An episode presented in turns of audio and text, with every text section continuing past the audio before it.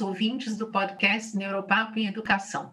É com muita satisfação que neste episódio de 26 de dezembro de 2020 falaremos sobre a importância de relembrar, recontar e recriar. Eu sou Mirella Ramaciotti e juntamente com Henry Coprea. Olá, Mirella, olá, ouvintes. Pensamos semanalmente sobre um tópico dentro da área de educação sob a perspectiva das neurociências. Convidamos pessoas interessantes e interessadas desta grande comunidade, que é a comunidade escolar, para debater o assunto conosco.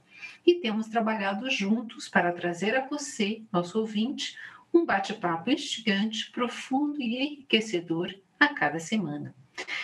Neste 36º episódio, faremos um trabalho diferente que vocês que nos acompanham nas temporadas que já se passaram conhecem. Ao invés de convidar pessoas, eu convidarei o Henrik. E eu convidarei a Mirella. Para fazer no ar algo que toda comunidade escolar deve tentar repetidamente realizar. Faremos hoje uma retrospectiva do nosso caminhar, do episódio 25 até agora, uma vez que estamos prestes a fechar o ano de 2020 e a terceira temporada deste nosso podcast. E é por isso que o tema desse episódio é sobre relembrar, recontar e recriar. Ao fazer isso, vamos revisitar todos os temas com os quais conversamos com nossos convidados durante esse período, trazendo nossa visão particular sobre pontos chaves e relevantes de cada episódio. E para esquentarmos os motores desse nosso bate-papo, eu vou começar com o tema do nosso 25º episódio, que foi sobre o retorno na educação infantil, mitos e fatos. Conversamos com a Camila Siqueira e a Adriane Travalini na época. E, Henrique, o que ficou dessa conversa para você? Mirella, eu acho muito interessante a gente começar falando sobre educação infantil. Né? Eu acho que até em outras temporadas a gente conversou bastante sobre essa questão toda que nós vivemos no ano de 2020, da pandemia causada pelo Covid-19, de como é que estava afetando as crianças, como é que estava afetando né? é, o desenvolvimento das crianças.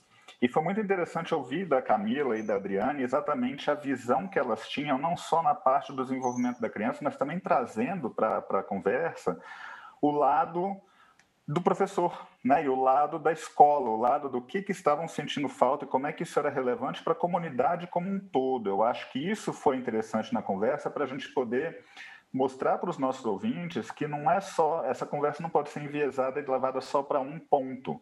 Mas a gente precisa olhar para isso sobre os vários pontos de vista que acompanham essa questão daí do retorno da educação infantil. Quanto que isso é importante para a criança, o quanto que isso é importante para a comunidade como um todo, o quanto que isso é importante dentro da sociedade. Né? E você, Mirella? Você sabe, que... ah, Pode falar. É, eu vou aqui é, dar esse pitaco, porque você falando é, me evocou tanto aquela história que a Camila que é a responsável por uma escola de educação infantil, não só educação infantil, é, é, ensino fundamental também, mas que começou no, no infantil. Então, para ela, isso é um assunto muito caro, muito importante. E que eu lembro que na época ela contou por estar numa cidade onde o prefeito ainda não tinha deixado muito claro as regras e não definir a situação e nem os prazos de retomada, de volta às aulas. Ela contou aquele episódio do, do drive-thru, você se lembra? De como os Lembro. pais vinham chorando porque estavam percorrendo um caminho. Eu estou contando, estou me arrepiando de novo, como eu ouvi no dia que ela esteve conosco e me arrepiou essa história, de como foi tão impactante para aqueles pais, ou seja, olha só, a gente está falando sobre as famílias aqui, ter parte daquela rotina recuperada, parte daquele, da, daquela história que a escola é tão central e é também uma narradora da vida de todos nós e que acontece através dos nossos filhos. E como é, olhar para isso e para o impacto que muitas vezes políticas tomadas de forma é, maniqueísta, como você colocou, olhando às vezes um lado só, considerando apenas um ponto. É, de novo, né, Henrique, colocando aqui algo que a gente bate sempre: saúde não é apenas aquela do corpo físico, saúde mental também importa demais. E quando a gente fala desse impacto de soluções que não são encontradas no diálogo, onde todos os membros da comunidade são ouvidos em suas necessidades e contemplados naquilo que precisam, como essa saúde mental impacta não apenas as crianças, como os responsáveis por elas, né? que são seus familiares. É, isso mesmo. Eu acho que a, a, essa questão da incerteza, né? elas falaram bastante da incerteza que estava com relação ao retorno, com relação a todas essas.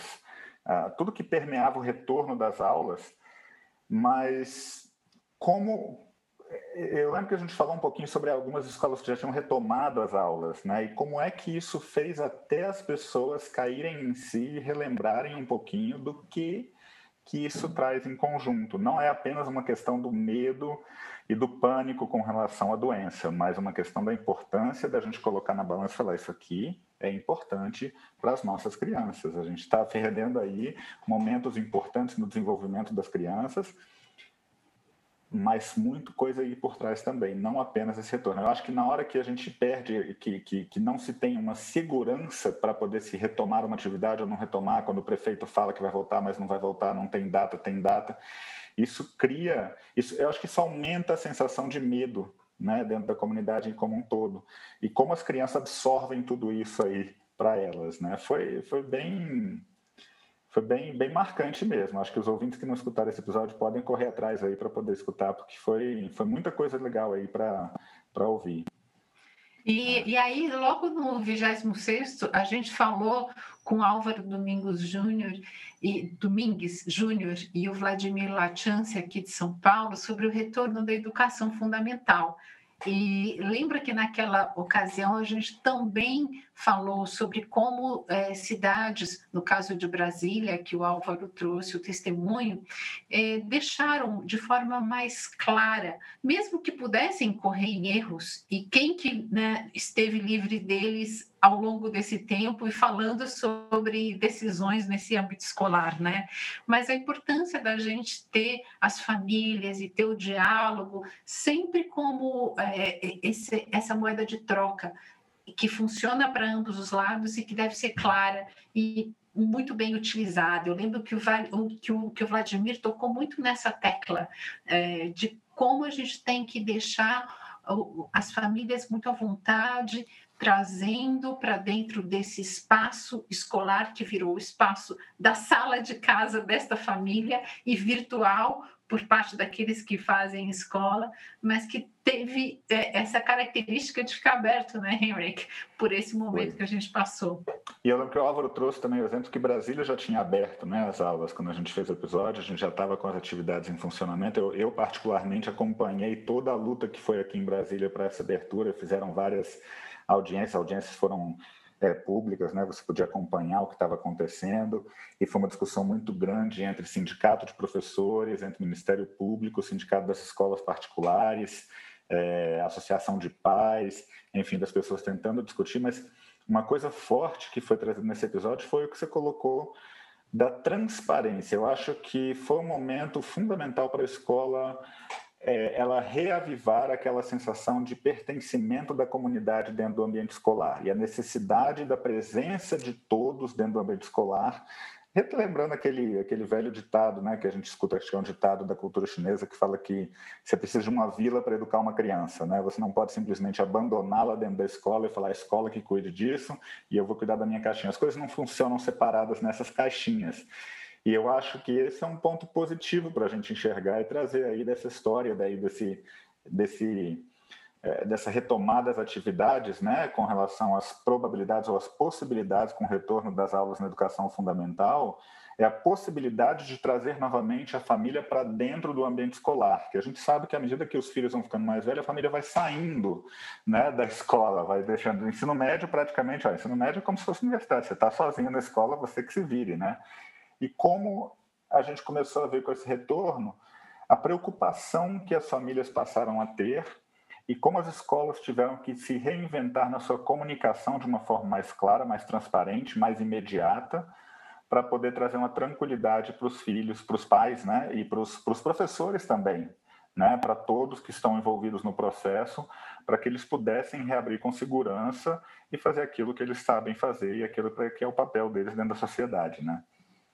É... Lembrando sempre, né, algo que eu acho que a gente é, também tem muitas vezes uh, visto, revisto, ouvido e compartilhado com os nossos convidados, de que como comunicação sempre é uma via de duas mãos.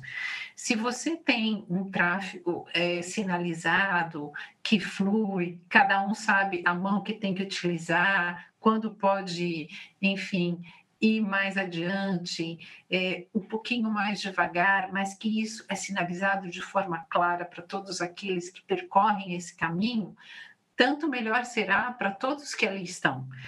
Quando aquilo não é claro, não é sinalizado, não é muitas vezes nem falado que você deve circular naquela via, ou seja, viver a escola de forma compartilhada, sem que haja uma ingerência indevida nos processos que cabem a cada um.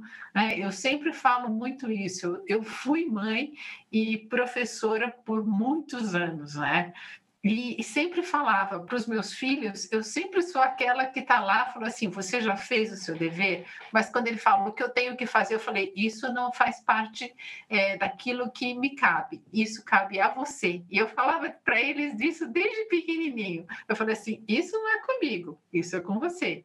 Agora, o meu papel aqui é garantir que você tenha todas as condições para fazer aquilo que lhe cabe bem. E é engraçado que é, é, é, é isso, né, Henry? É isso. É isso Fazer a escola, a família tem um, um, grande papel, tem um papel de apoio, tem um papel de respeito, respeito àquele profissional que está lá, muitas vezes dando o melhor de si, para que os seus filhos possam também desenvolver da melhor forma o potencial que eles têm. E, e, isso deve ser sempre o, esta via de duas mãos de comunicação clara, porque quem ganha é a sociedade. Se a gente tiver filhos bem preparados, filhos seguros, filhos que encontram prazer no aprender, eles terão prazer ao longo da vida. E isso é o que a gente quer, que pessoas sejam felizes naquilo que fazem e que cada vez se capacitem mais e melhor para poder fazer bem para os outros aquilo que eles fazem com prazer, né? Acho legal essa palavra que você está usando do, prazer. A gente vai voltar quando relembrar do episódio 31 aí com o Carlos Seabra, né?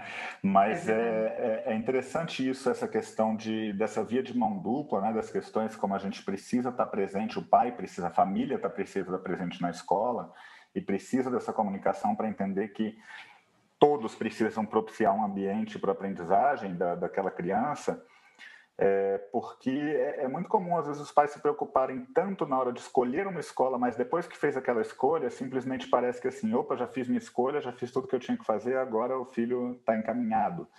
Lavei as mãos. Lavei né? as mãos. Não, eu falo é, muito com tem... os meus amigos que, que me procuram assim, que dá para eu poder escolher uma escola para o meu filho? Eu falo, olha, são vários fatores que você vai ter que levar em consideração. Cada família tem suas prioridades, cada família tem aquilo que busca. Agora, eu acho que o fundamental é que você mantenha o contato com a escola no decorrer do ano, que você acompanhe de perto. Então, procure uma escola que esteja aberta à sua participação ou a discutir com você aquilo, a educação do seu filho, que é o seu bem mais precioso.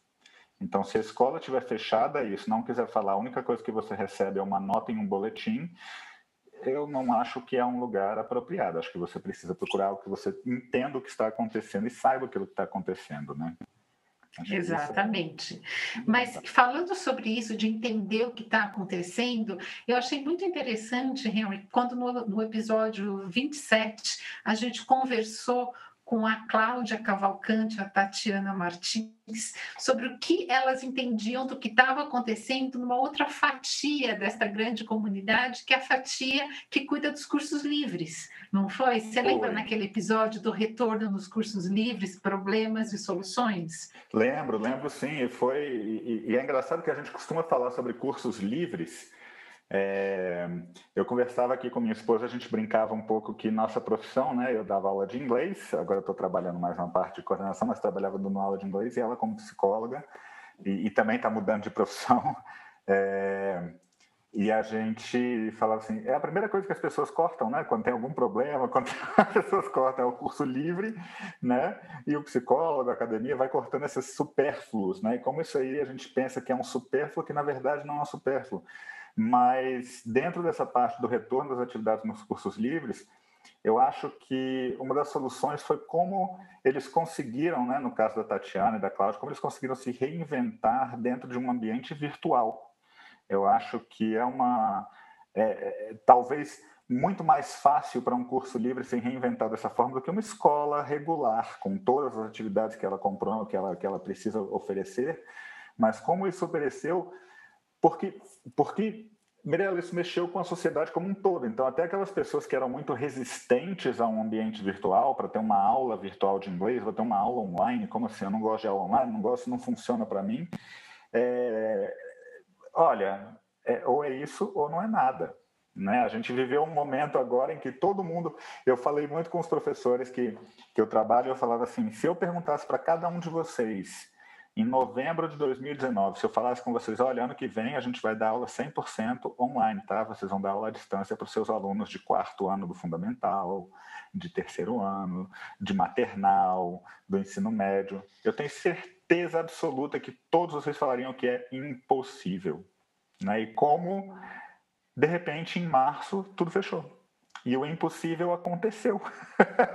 né? Como a gente tem essa tendência de, de, de se subestimar, entender essa prática. Eu acho que a, essa pandemia ela avançou muito em questões de trazer para a nossa vida soluções que a tecnologia já trazia e como os cursos livres né, conseguiram se reinventar com isso, aqueles que tiveram um pouquinho mais de vontade de, de querer correr atrás, para entender que assim as barreiras físicas acabaram, né? Você não está atendendo aquele público que está na sua cidade apenas, que está naquele seu bairro. Você tem possibilidade de atender um mercado muito maior do que esse.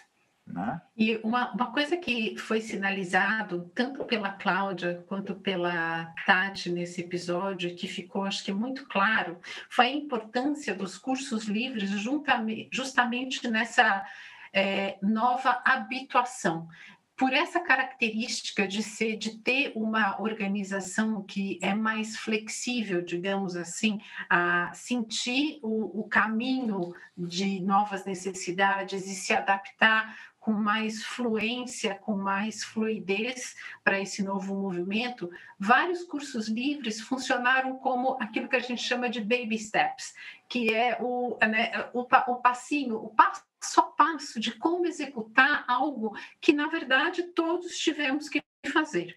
Então, esses cursos livres, eu hoje vejo, Henrique, e foi algo também que elas colocaram, como ficou para muitas pessoas, como esses pequenos passos, essa experimentação que eles puderam oferecer de uma nova forma da gente lidar com aprender.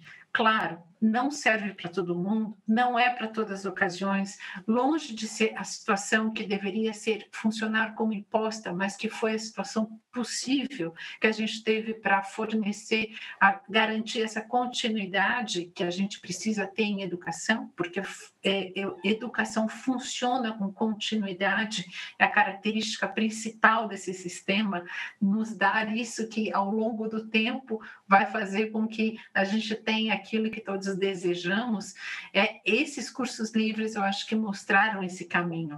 Com então, certeza. deixar né, esse testemunho, é, muitas vezes muito pouco reconhecido, porque como você e a sua esposa, a Fernanda, muito, eu acho que colocaram de forma clara, realmente são os que primeiro sofrem, sem a gente ver que são os que primeiro abrem neste caminho, são os que têm essa função difícil, muito pouco reconhecida de abrir a picada.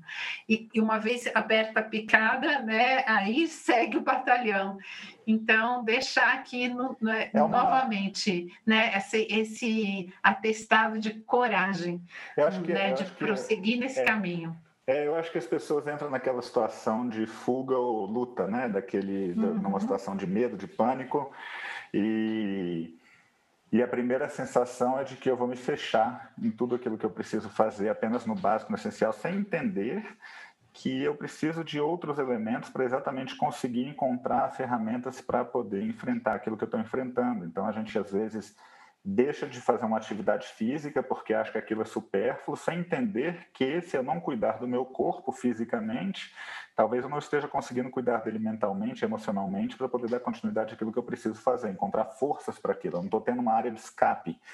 Né? Então, eu vou abandonar uma academia, eu vou abandonar uma prática de uma atividade física porque eu estou numa situação difícil, quando talvez a gente tentar trazer essa situação para a tona, para a gente poder encontrar forças para lutar com isso aí, né? A mesma coisa, vou aprender um idioma novo. Quanto de portas isso não abre para a gente, né? Eu vou conversar com alguém sobre as dificuldades que eu estou passando, quanto isso não me ajuda a enfrentar aquele situação que eu estou me enfrentando. Mas a gente entra naquilo, né, do, do nosso cérebro reptiliano de fuga ou luta, né? Então, assim, eu vou agora parei de pensar em tudo, eu vou escolher uma solução apenas, né, Mirella? Acho que eu me fechei. e não ter o repertório, que é justamente uma coisa com, com qual a gente lidou quando a gente teve no 28º o episódio com a especialista a Beth falando sobre disciplina positiva, onde a gente mostrou como essa, esse conjunto de ferramentas que a Beth falou pode nos ajudar a lidar com comportamentos desafiadores em família. Você se lembra, Henry? Lembro, lembro sim. Ela falou bastante sobre essa questão da disciplina positiva, a questão da importância de você ter uma assertividade maior na hora de você conversar, não é simplesmente encorajar absolutamente tudo. É, eu acho que essa foi uma conversa muito clara, muito, muito ela, ela, trouxe muitos exemplos da realidade dela, né, do que ela faz é, dentro desse ambiente da disciplina positiva. Né? Ela trouxe para os nossos ouvintes muitos, muitas vivências dela, é, do que, que, é importante ser trabalhado quando a gente pensa em disciplina positiva. Eu acho que o, o, o interessante desses episódios que a gente costuma conduzir com os especialistas é, é a gente realmente fugir um pouquinho apenas daquela terminologia, né? Aquilo que eu costumo dizer que hoje a gente vive num mundo que as pessoas leem a manchete ou leem o título do livro e acham que já entenderam tudo que está se passando. Não, então lê a orelha do livro, né? E pronto, já sei de tudo que se fala no livro, não preciso ler o livro. É, por algum motivo veio aquela cena do Gênio Indomável agora na minha cabeça, que ele vai para o bar, vai discutir com o... Não sei se você se lembra do filme, em que o amigo dele vai, um o amigo ah, dele vai, vai, vai dar uma cantada numa menina, né? E eles eram de uma origem muito humilde, muito, né? Trabalhavam na, na como é, marceneiro, como enfim, não sei o que eles faziam, trabalhar como peão de obra e tal. E aí essa menina estudava, acho que estudava em Harvard, né? E, e vem um colega dela falando, não, por que você está fazendo qual curso? E ele tentando se passar por aquilo. E aí depois o Matt Damon, o personagem do Matt Damon, entra na conversa e fala com ele. Não, então você está que ele, ele começa a fazer uma citação de um livro. Aí o personagem do Matt Damon termina a citação dele e começa a falar: você leu isso na página tal do livro tal, porque você provavelmente leu isso, mas você já leu isso, isso, isso de fulano, fulano, falando um monte de coisa, né? E aí eu me lembrei disso, como a gente às vezes se pega num, num, num ambiente você ouve uma palavra, disciplina positiva, e as pessoas se fecham, né? Em, em uma, uma definição que eles acreditam ser a definição que você criou dentro do seu próprio dicionário, o que, que você entende como aquilo. E, e como é importante a gente desconstruir isso, desconstruir esses nossos pseudo-conhecimentos, né, quando a gente não vai a fundo em determinado assunto, aquele nosso conhecimento de manchete de jornal apenas, como é importante a gente ter é, é, a oportunidade de ouvir mais sobre o assunto, de conhecer um pouco mais sobre o assunto, daí sim desvendando o que exatamente aquilo quer, quer dizer. Né? Eu acho que esse, é, é, esse episódio com a Beth é um ótimo ponto de partida para muitas pessoas que queiram entender mais sobre disciplina positiva. Né? É... é... verdade. Você sabe que isso, é, eu lembrei dessa cena depois que você descreveu, é, e assim, demonstra bem essa, essa memória é, eidética. Você sabe o que, que é isso? Eu, é, Você sabe por que essa, eu sei essa memória, memória eidética, Mirella? Por conta de RPG. Como ah, bom é? nerd, ah, é, né? Quando a gente gravou o episódio, gravou o episódio com o Jorge, com o Bruno, como bom nerd também, eu joguei muito RPG. E eu lembro que tinha, desde pequeno, quando tinha 8 anos de idade ou 9 anos de idade, eu aprendi o que era memória idética, porque era uma característica do personagem que você podia colocar na construção do seu personagem. Que é muito útil, aliás, né? Mas quando bem empregada. O resto de nós que não tem uma capacidade tão desenvolvida neste tipo de memória, que é aquela memória que, é, de forma leiga, a gente fala memória fotográfica, mas né, porque ele sabia não apenas o que, o, o que estava na página, ou seja, ele re, é, é podia evocar podia relembrar esta página, o número, a forma como tinha sido diagramada, é, de fontes e tudo, mas ele sabia o conteúdo e ele sabia estabelecer as relações do que, que tinha vindo antes e como isso tinha sido utilizado para as construções seguintes daquele construto que o livro trazia. Né? Então, é, é, é muito mais do que apenas a fotografia, mas a gente realmente, é, como a gente não tem muitos de nós, de novo, né? essa coisa genial, essa ilha de genialidade que é a memória idética muito bem desenvolvida, a gente faz aquilo que os pontos negros, né, é, é, da, da, nossa visão, porque a gente não tem uma visão completa, senão seríamos coruja, né, que faz assim com o olho.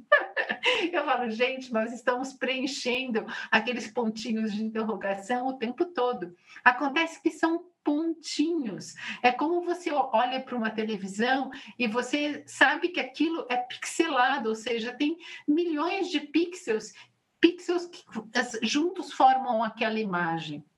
Uma coisa é você preencher uma pequeníssima porcentagem desses pixels e falar, bom, tá bom, eu tenho que contar aquela história para que aquela história faça sentido e, e eu possa construir isso como memória. Ok, funciona, vai. Agora, o que a maioria de nós, de uma forma muito clara, está fazendo, como você colocou, é fazer disso, você pixela tudo, ou seja, você dá todos os pixels e usa a informação que deveria ser sua âncora apenas para uma ou outra coisa. E isso é um perigo, gente. Isso é de uma irresponsabilidade, porque todo mundo vira grande conhecedor de nadas, né? São nadas que você usa para poder ancorar, a, seja uma conversa, muitas vezes seja um proceder, né, Henrique? Como a gente falando dentro da comunidade escolar sabe, que infelizmente pessoas carregam consigo certezas que são baseadas em em nada. E, e naquilo, nada mesmo. Não é num bit de informação que ela obteve de uma forma enviesada, porque muitas vezes não vai na fonte adequada e, e se recusa muitas vezes também a desconstruir isso, que é isso que você falou, que é o nosso propósito aqui, para reconstruir em bases mais sólidas. Por isso que a gente traz especialistas e deixa referências, para que as pessoas não apenas ouçam, mas possam ter um, um início de caminhada um pouco mais seguro daquilo que você vai buscar como informação. De novo, seguro, mas não a fim de ter certezas, porque Exatamente. certezas não levam a lugar nenhum, né? Não, é, é melhor a gente ter as perguntas, né, e conseguir entender onde é que a gente consegue buscar um pouquinho dessa resposta e refletir sobre aquilo. Quanto que a gente já não viu dentro da área da educação, inclusive, muitas pessoas que surgem com aquela fórmula mirabolante, aquela receita mágica do sucesso, que todo mundo acaba caindo no conto do vigário e vai seguindo atrás até, opa, mas isso aqui não faz sentido, né? é, como o nosso cérebro se, se empresta a uma história bem contada. Né? E aí você assim, gente, essa história faz sentido, olha só que interessante. falei, então, né, o, o, um dos livros que eu gosto muito chama Make It Stick, né, que ele, uhum. ele conta sobre, ele fala sobre ciência da aprendizagem, e foi escrito por um jornalista, junto com dois neurocientistas, né, e ele fala salvo, salvo engano, né? Mas eu sei que a pessoa que redigiu o livro é um jornalista. Como ele conta a história bem, mas é interessante como eles colocam, né? O que a gente sabe sobre aprendizagem, o que realmente funciona é contraintuitivo. Não segue muito a sua intuição, né? E os exemplos que ele dá no livro e como é que isso é interessante. Então, entender algumas questões é, é, é super interessante para você começar a partir do ponto certo. Então, as conversas com especialistas como a Beth, no caso da disciplina positiva, acho que ajudam a gente a ter um ponto de partida, né? Com as referências no episódio, com as intervenções que são feitas, com o bate-papo, com tudo que surge. Eu acho que é muito interessante a gente conseguir olhar, porque a palavra disciplina positiva como a gente tem pessoas, quando você fala isso, a pessoa acha que está agindo, seguindo os conhecimentos, os conceitos da disciplina positiva, você fala, não, você não faz ideia. Não é bem por aí, né?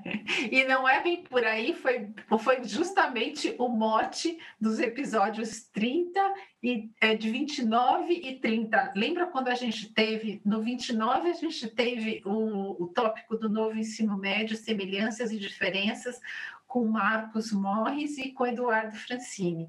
E logo no episódio 30, a gente de novo trouxe um especialista justamente para falar sobre algo que a gente começou a sentir ali naquele episódio do ensino médio, mas que pode ser explicado, acho que de uma forma muito clara pelo Volney, o Volney Mello, quando a gente abordou o sistema de avaliação da educação brasileira, o SAEB, que muitos ainda falam como Prova Brasil, porque realmente ficou muito tempo essa nomenclatura, e como isso foi se desdobrando, se desdobrando, e as pessoas deixaram de acompanhar, ao ponto até de não saber aquela informação importantíssima que o Volney trouxe, que passará a ser censitária. Ou, ou seja, censo, gente, é porque vai ser aplicado tanto educação privada quanto pública. Isso. É geral, ou seja, teremos um quadro cada vez mais fidedigno, porque baseado em fatos, números reais, dentro de escolas particulares e públicas, para que a gente possa entender o caminho que a educação do Brasil está tomando. Não foi, Eu acho que eu acho que é muito bom a gente ter esse tipo de dados, porque, bom, eu acho que nós, em ambiente escolar, a gente ainda nem chegou no ponto de coletar muitos dados e não saber o que fazer com os dados. A gente ainda não está coletando dados, ainda se vive muito em termos de achismo. O único dado que é coletado é uma nota numa prova e pronto, né?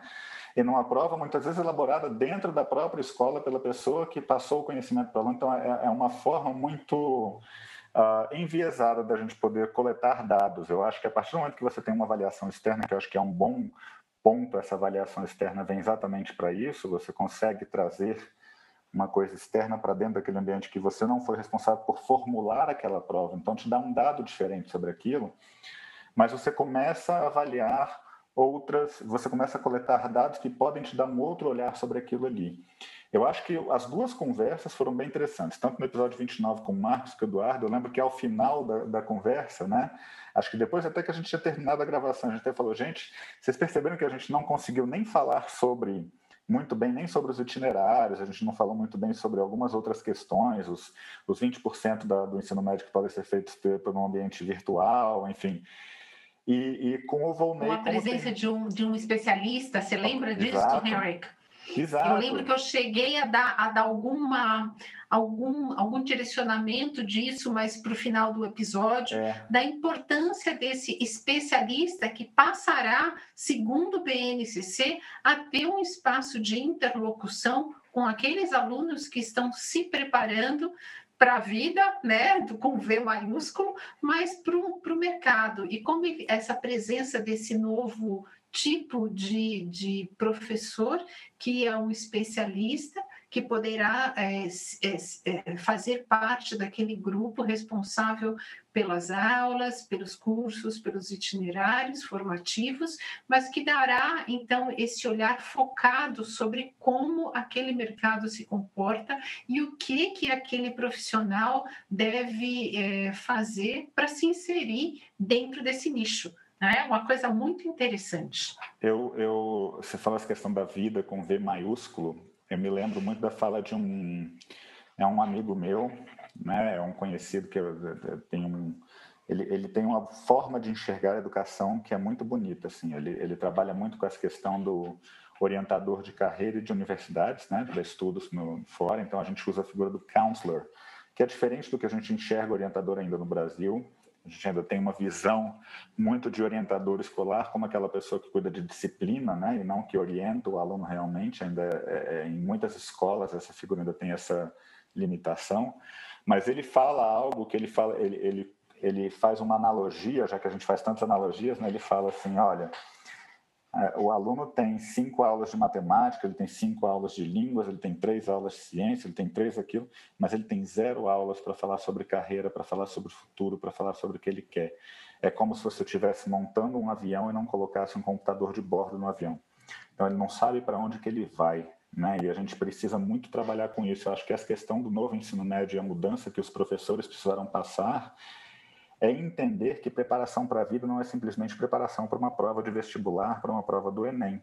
Preparação para a vida é realmente entender, que eu acho que é um dos grandes motivos dessa mudança que a BNCC traz, porque pensando até em questão de custos, né, financeiramente falando, a quantidade de alunos que abandonam o curso superior no seu início, na sua metade, trocam de curso superior, o quanto que isso custa para o país também, né? Por que, que, eles trocam isso? Porque eles não têm conhecimento de nada, eles não entenderam o que, que eles querem fazer, eles não tiveram a oportunidade de pensar no que, que eles querem fazer na vida. E eles vão descobrir isso depois. Né? Mas você pede, você cobra que um aluno de 17 anos de idade já escolha, eu quero fazer este curso, né? É, e como, como isso é fechado, limitado, e como a gente precisa ter essa mudança no ensino médio para poder mostrar para os alunos, mas é, é uma mudança também, novamente, é, como a gente falou sobre os as diferentes pontos de vista, né? como as pessoas precisam enxergar a educação no ensino médio como algo muito maior do que um mero cursinho pré-vestibular, como a gente vê hoje várias escolas de ensino médio que migraram para o sistema de que são três anos de ensino médio, no primeiro e no segundo ano eu, dou o conteúdo inteiro, eu corro com conteúdo, então dou, no primeiro ano do ensino médio eu dou a matéria do primeiro ano do ensino médio mais metade do segundo ano. E no segundo ano do ensino médio eu fecho aquela segunda metade do segundo ano e termino a matéria do terceiro ano. Para quê? Para o terceiro ano do ensino médio é só um pré-vestibular, é um cursinho. E quanto que isso faz mal para as nossas crianças numa idade de formação, como eles não conseguem pensar sobre quem eles são, de olhar para si e falar assim, o que que eu gosto, o que que eu quero fazer, o que que eu tenho possibilidade de fazer. E acabam escolhendo uma carreira muito mais ou pelo que eles escutam falar que tem um retorno financeiro maior, ou porque tiveram uma afinidade com um professor ou com uma disciplina no seu ensino médio e deixaram de enxergar que há um mundo muito mais vasto do que isso. Só vão ver isso quando entram na universidade, né? É, eu acho que isso é um, é um ponto muito interessante para a gente conversar sobre ensino médio. É, e sobre Exatamente. a prova Brasil, o Saeb foi uma aula sobre aquilo e quanto que isso é importante para a gente. Né? O Volney deu uma aula para a gente ali, falando sobre todas as mudanças, sobre o que está por vir, como isso vai deixar de ser uma prova só de matemática e de português, mas vai passar uma, uma, uma, uma prova sobre todas as disciplinas. Vai ser uma prova adaptativa, né? Que ele falou, a partir do sexto ano, os alunos vão fazer essa prova num ambiente digital. Então vai ser uma prova um pouco mais rápida. Eu fiz, acho que eu fiz uma comparação com a prova que a gente chama do MAP Test, né? Que é uma prova que existe Isso. fora do país, que, mas também é principalmente em inglês e matemática, né? É, mas uma prova adaptativa.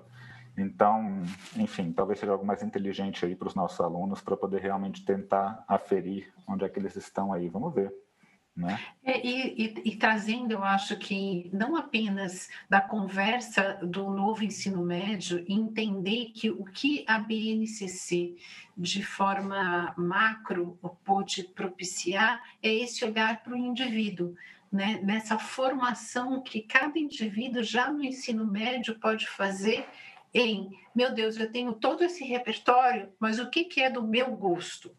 né? Eu falo, é o princípio do cardápio chinês. É, eu, por, exemplo, que não como carne, metade daquele cardápio para mim não serve, mas eu vou nas opções que me servem e vou afinar e, e, e vou escolhendo aquilo. Então, como esse esse olhar para o todo, né? Você chega já vindo com tanta coisa, com tantas habilidades, com tantas competências, enfim, com tanto conteúdo e falar em conteúdo hoje, é, assim, é, falar sobre quase que o infinito, porque a gente gera muito conteúdo de forma exponencial hoje em dia, mas é principalmente você poder fazer essa diferenciação, ou seja, de tudo isso, o que, que vai servir para mim, como você falou, o que, que na minha vida vai fazer sentido, vai fazer sentido nesse pequeno prazo, nesse prazo maior, que é escolher uma primeira carreira, um, uma formação, uma primeira graduação,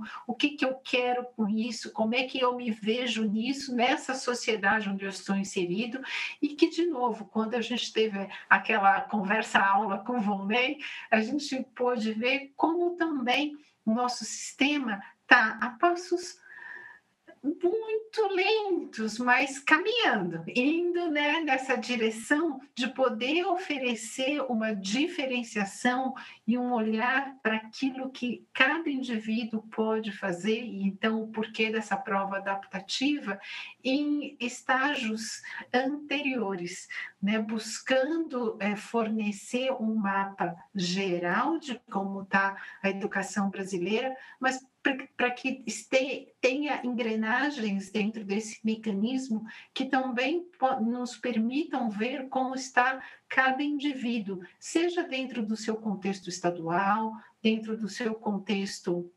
municipal e dentro desse microcosmos que é a escola, a comunidade escolar onde ele está inserido, onde está inserido né, a, sua mãe, o seu pai, o seu responsável, onde está inserido aquela sua comunidade de professores e poder começar a olhar para isso um pouco mais cedo, né, Eric? É, e, e, e só para fazer um adendo ao seu comentário, que eu acho que, eh, com certeza, né, você colocou muito bem, ele está caminhando a passos bem lentos, mas está caminhando, e eu acho que por mais que a gente fique assim, gente, mas tinha que ser mais rápido, a gente sabe o que, né, sabe o que tem que fazer para ser mais rápido, mas se a gente levar em consideração todas as mudanças políticas que o país tem passado, toda a situação conturbada, o estar caminhando já é positivo. né? Não parou, não foi trocado, não teve aquela questão. Então, vamos, vamos devagar e sempre, vamos, vamos ver se a gente consegue chegar e acelerar esse passo aí um pouquinho mais para frente. Quem sabe, né? A gente pode pode torcer, a gente pode sonhar com isso. É isso aí.